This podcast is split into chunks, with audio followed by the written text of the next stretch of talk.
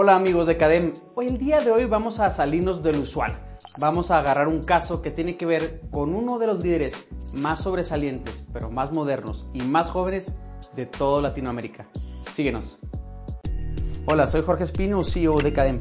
En este canal nuestra especialidad es el desarrollo de las competencias directivas a través de estudio de casos reales. Los casos son situaciones que le han sucedido a empresas nacionales o internacionales en materia de finanzas, operaciones, dirección, factor humano, marketing, en fin, todo lo que nos sucede en el día a día en nuestras empresas. Aprender a través de historias es más sencillo que memorizar frases y conceptos. El aprendizaje por el método del caso es una forma práctica y sencilla de acercarse a la realidad empresarial. Bienvenidos a Cadena. El mediático presidente salvadoreño causa furor en el país centroamericano mientras la comunidad internacional observa con cautela un fenómeno que carece totalmente de manual. A Nayib Bukele, el presidente más joven de América, no le gusta la calle, ni los indígenas, ni patear mercados, ni fotografiarse con bebés ajenos.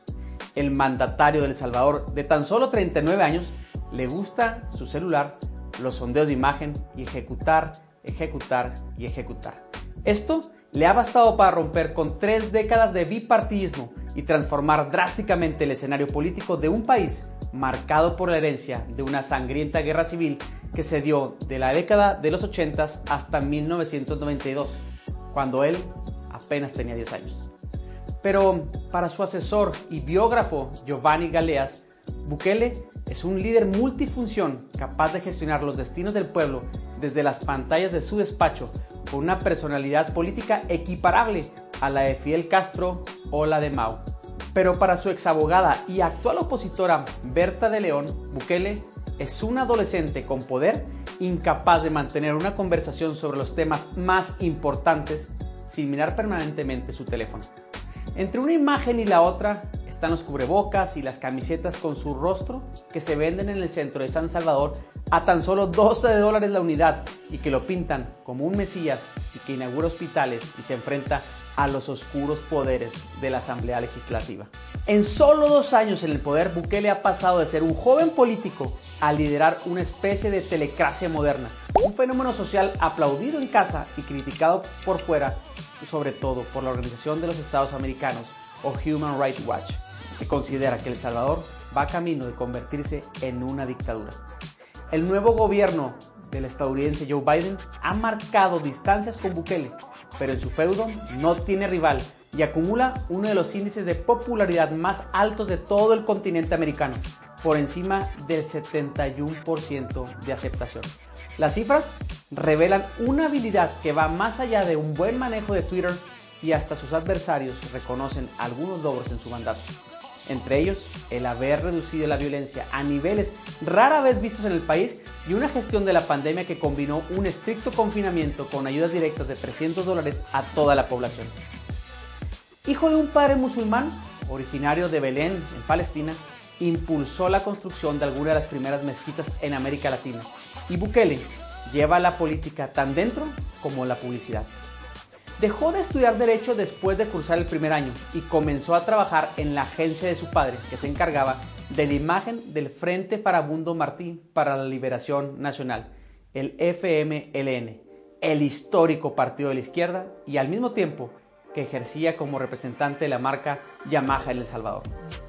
Comenzó su carrera política en el Frente, bajo cuyas siglas llegó a ser alcalde de San Salvador del 2015 al 2018 durante toda esta etapa se dio a conocer como un eficaz gestor capaz de recuperar el peligroso centro de la capital. Su gestión estaba acompañada de frases y eslogans como tenemos que cambiar la historia, una obra, un día, hasta que en el 2016 tuvo su primer encontronazo con la democracia. Bukele amenazó al fiscal general con que el pueblo lo iba a sacar de la oficina por llamarlo a declarar en un caso en su contra. Estaba siendo investigado supuestamente por liderar a un grupo de informáticos que realizaron ataques al periódico La Prensa Gráfica y acudió a la cita acompañado de más de un millar de seguidores.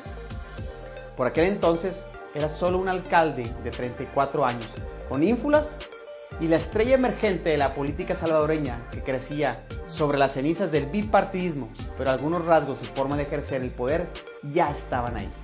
Su repudio al resto de los poderes cuando lo contradicen, el manejo de operaciones poco claras para favorecer su imagen y su enfrentamiento siempre y constante con toda la prensa. En los dos años que lleva al frente del Ejecutivo, sus ataques al periodismo incluyen a medios locales como internacionales. Pero no se ha limitado a críticas contra los medios independientes, sino que ha impulsado una investigación por lavado de dinero en contra de algunos de esos medios de comunicación.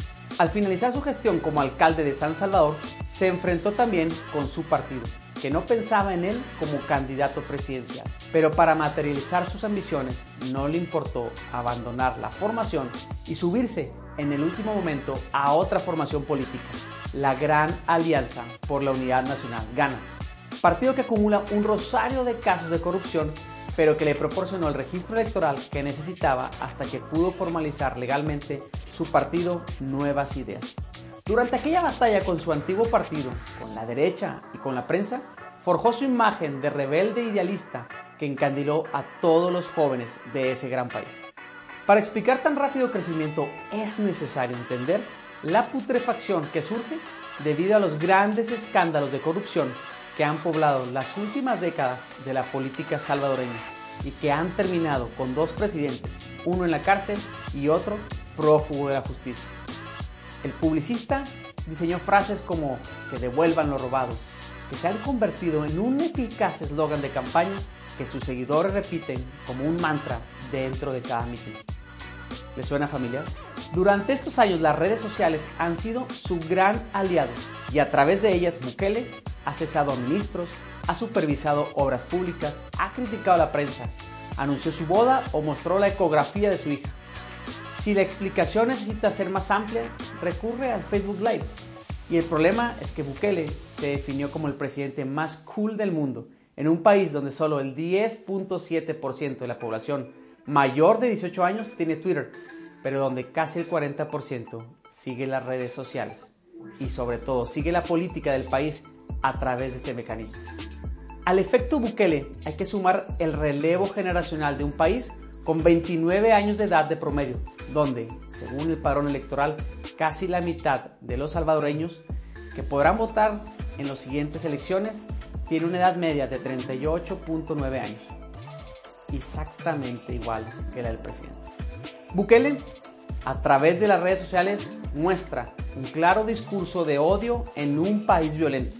Es un hombre brillante en lo publicitario porque no hay que olvidar que viene desde ese mundo.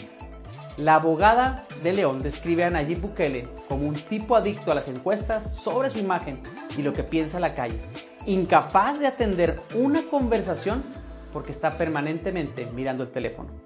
Una de las críticas más duras de su antigua colaboradora tiene que ver con el desprecio del mandatario a los acuerdos de paz, calificados de farsa y firmados cuando él tenía 10 años, y que pusieron fin a una guerra civil que dejó más de 100.000 muertos. Vivió en una cuna de oro con una infancia protegida y nunca sufrió la guerra, señala la abogada. Pero, ¿cómo es Bukele? Bukele es un presidente que gobierna el país con su teléfono. Su origen privilegiado, su discurso beligerante y su pose cool no necesariamente entran en, cortocircuito en su imagen pública, sino que son diferentes facetas que ha sabido explotar. Bukele ha montado un modelo de telecracia moderna desposeída de la ideología para hablar de eficacia. Piensa que con un teléfono es posible gobernar un país y sabe que el mejor jefe de prensa es el mismo. Bukele prefiere hablar con la gorra para atrás por Instagram con el rapero René Residente antes que dar una entrevista a CNN. Su cuenta de Twitter sirve para subir una selfie desde la Asamblea de las Naciones Unidas antes de hablar frente a todos los líderes mundiales o para distribuir fotos del interior de las cárceles con cientos de pandilleros casi desnudos, esposados y hacinados para mostrar una imagen de mano dura, inflexible, frente a las maras que tanto rédito le dan. Bukele es un aficionado a los videojuegos, amante de los lujos, los coches caros. Pero Bukele ha logrado sortear su vida pública sin necesidad de aclarar si es católico, musulmán o evangélico, diciendo simplemente que cree en Dios. Precisamente Dios fue el recurso utilizado por Bukele para resolver el momento más crítico de su vida política, cuando aquel 9 de febrero del 2020 miles de sus seguidores le exigían frente a la Asamblea que tomara por la fuerza el recinto legislativo. Bukele había recibido previamente una llamada de la Embajada de Estados Unidos que le pedía prudencia, pero ante los suyos no dijo nada. Solo guardó silencio durante unos segundos, levantó el dedo y señaló al cielo como el lugar de donde venía la orden de retirarse. Después de unos minutos, la enardecida masa se fue calmando hasta que se retiraron pacíficamente del lugar.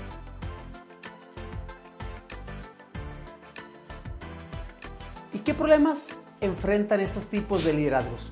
Bukele, ¿es un líder real? ¿Qué tipo de liderazgo es?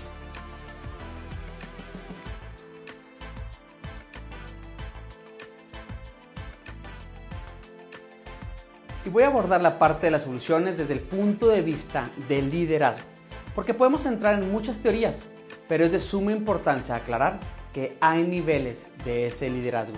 Y lo que se busca en una organización ronda en lo que dice Jim Collins, los niveles de liderazgo.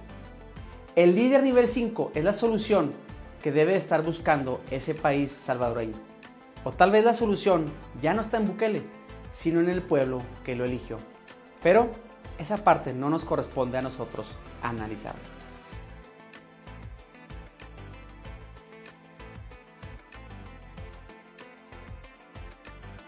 Y ahora sí, la parte de las competencias. Y es desde esta perspectiva de las competencias y los conocimientos que vamos a adquirir como hemos de solucionar ahora el caso. ¿Por qué? Porque Jim Collins en su libro Good to Great, las empresas que sobresalen, menciona los distintos niveles. Líder nivel 1 es aquella persona de alta capacidad, pero en este nivel el líder posee conocimientos que entrega a la organización por medio de su actitud emprendedora. El líder nivel 2 es un gran contribuidor al equipo. Es el siguiente nivel y que contiene el nivel número 1, pero evoluciona al aumentar su capacidad de trabajar en equipo, por lo cual estará dispuesto a ayudar en el logro de metas y objetivos. El líder nivel 3 es un gerente, un organizador totalmente competente. Es la evolución de los anteriores niveles y une el talento, el trabajo de equipo, a la capacidad de organizar a las personas y gestionar los recursos para el cumplimiento de los objetivos y metas de manera efectiva. El líder nivel 4. Efectivo, la evolución conduce a un elevado nivel de capacidad de motivación para el equipo y transforma las ideas en líneas de acción concretas que permiten alcanzar los objetivos. Pero ¿cuál es el último nivel, el más grande, el que debe aspirar todo líder político y que ojalá Bukele pudiera aspirar? Y es el líder nivel 5. Es el líder ejecutivo, pero cada nivel es la suma de los anteriores niveles más un nuevo elemento. Por ello, en este último nivel se combina la humildad personal y la voluntad profesional. Un verdadero líder deja atrás su ego para enfocarse en el equipo al que pertenece y trascender en conjunto. Sabe que el éxito no llegará sin el valioso talento de su equipo. Una de las cosas más importantes de esta teoría es que los líderes buscan sucesores y el pensamiento va más allá, pues está orientado en el beneficio de todos y la organización, lo que conlleva que sea un líder modesto, maduro y que asume su responsabilidad. Un líder que busca que la visión del equipo trascienda a tal nivel al punto de preparar a todo el equipo para ser capaz de sustituirlo en un determinado momento. Amigos, espero que estas competencias, estos conocimientos los pongan en práctica y sirvan de guía para su organización, pero sobre todo para su actuar personal. Ustedes están al frente de su empresa, de su organización. Ubíquense en qué nivel de liderazgo están, pero sobre todo ubiquen el número 5, que es el nivel al cual debemos aspirar. Síguenos en cada una de nuestras redes sociales. Hay blogs, hay videos, hay podcasts estoy seguro que pueden servir para que tu gestión al frente de tu organización, cualesquiera que sea, sea exitosa. Mi nombre es Jorge Espino, soy CEO de Cadem y te invito a que negocies tu éxito.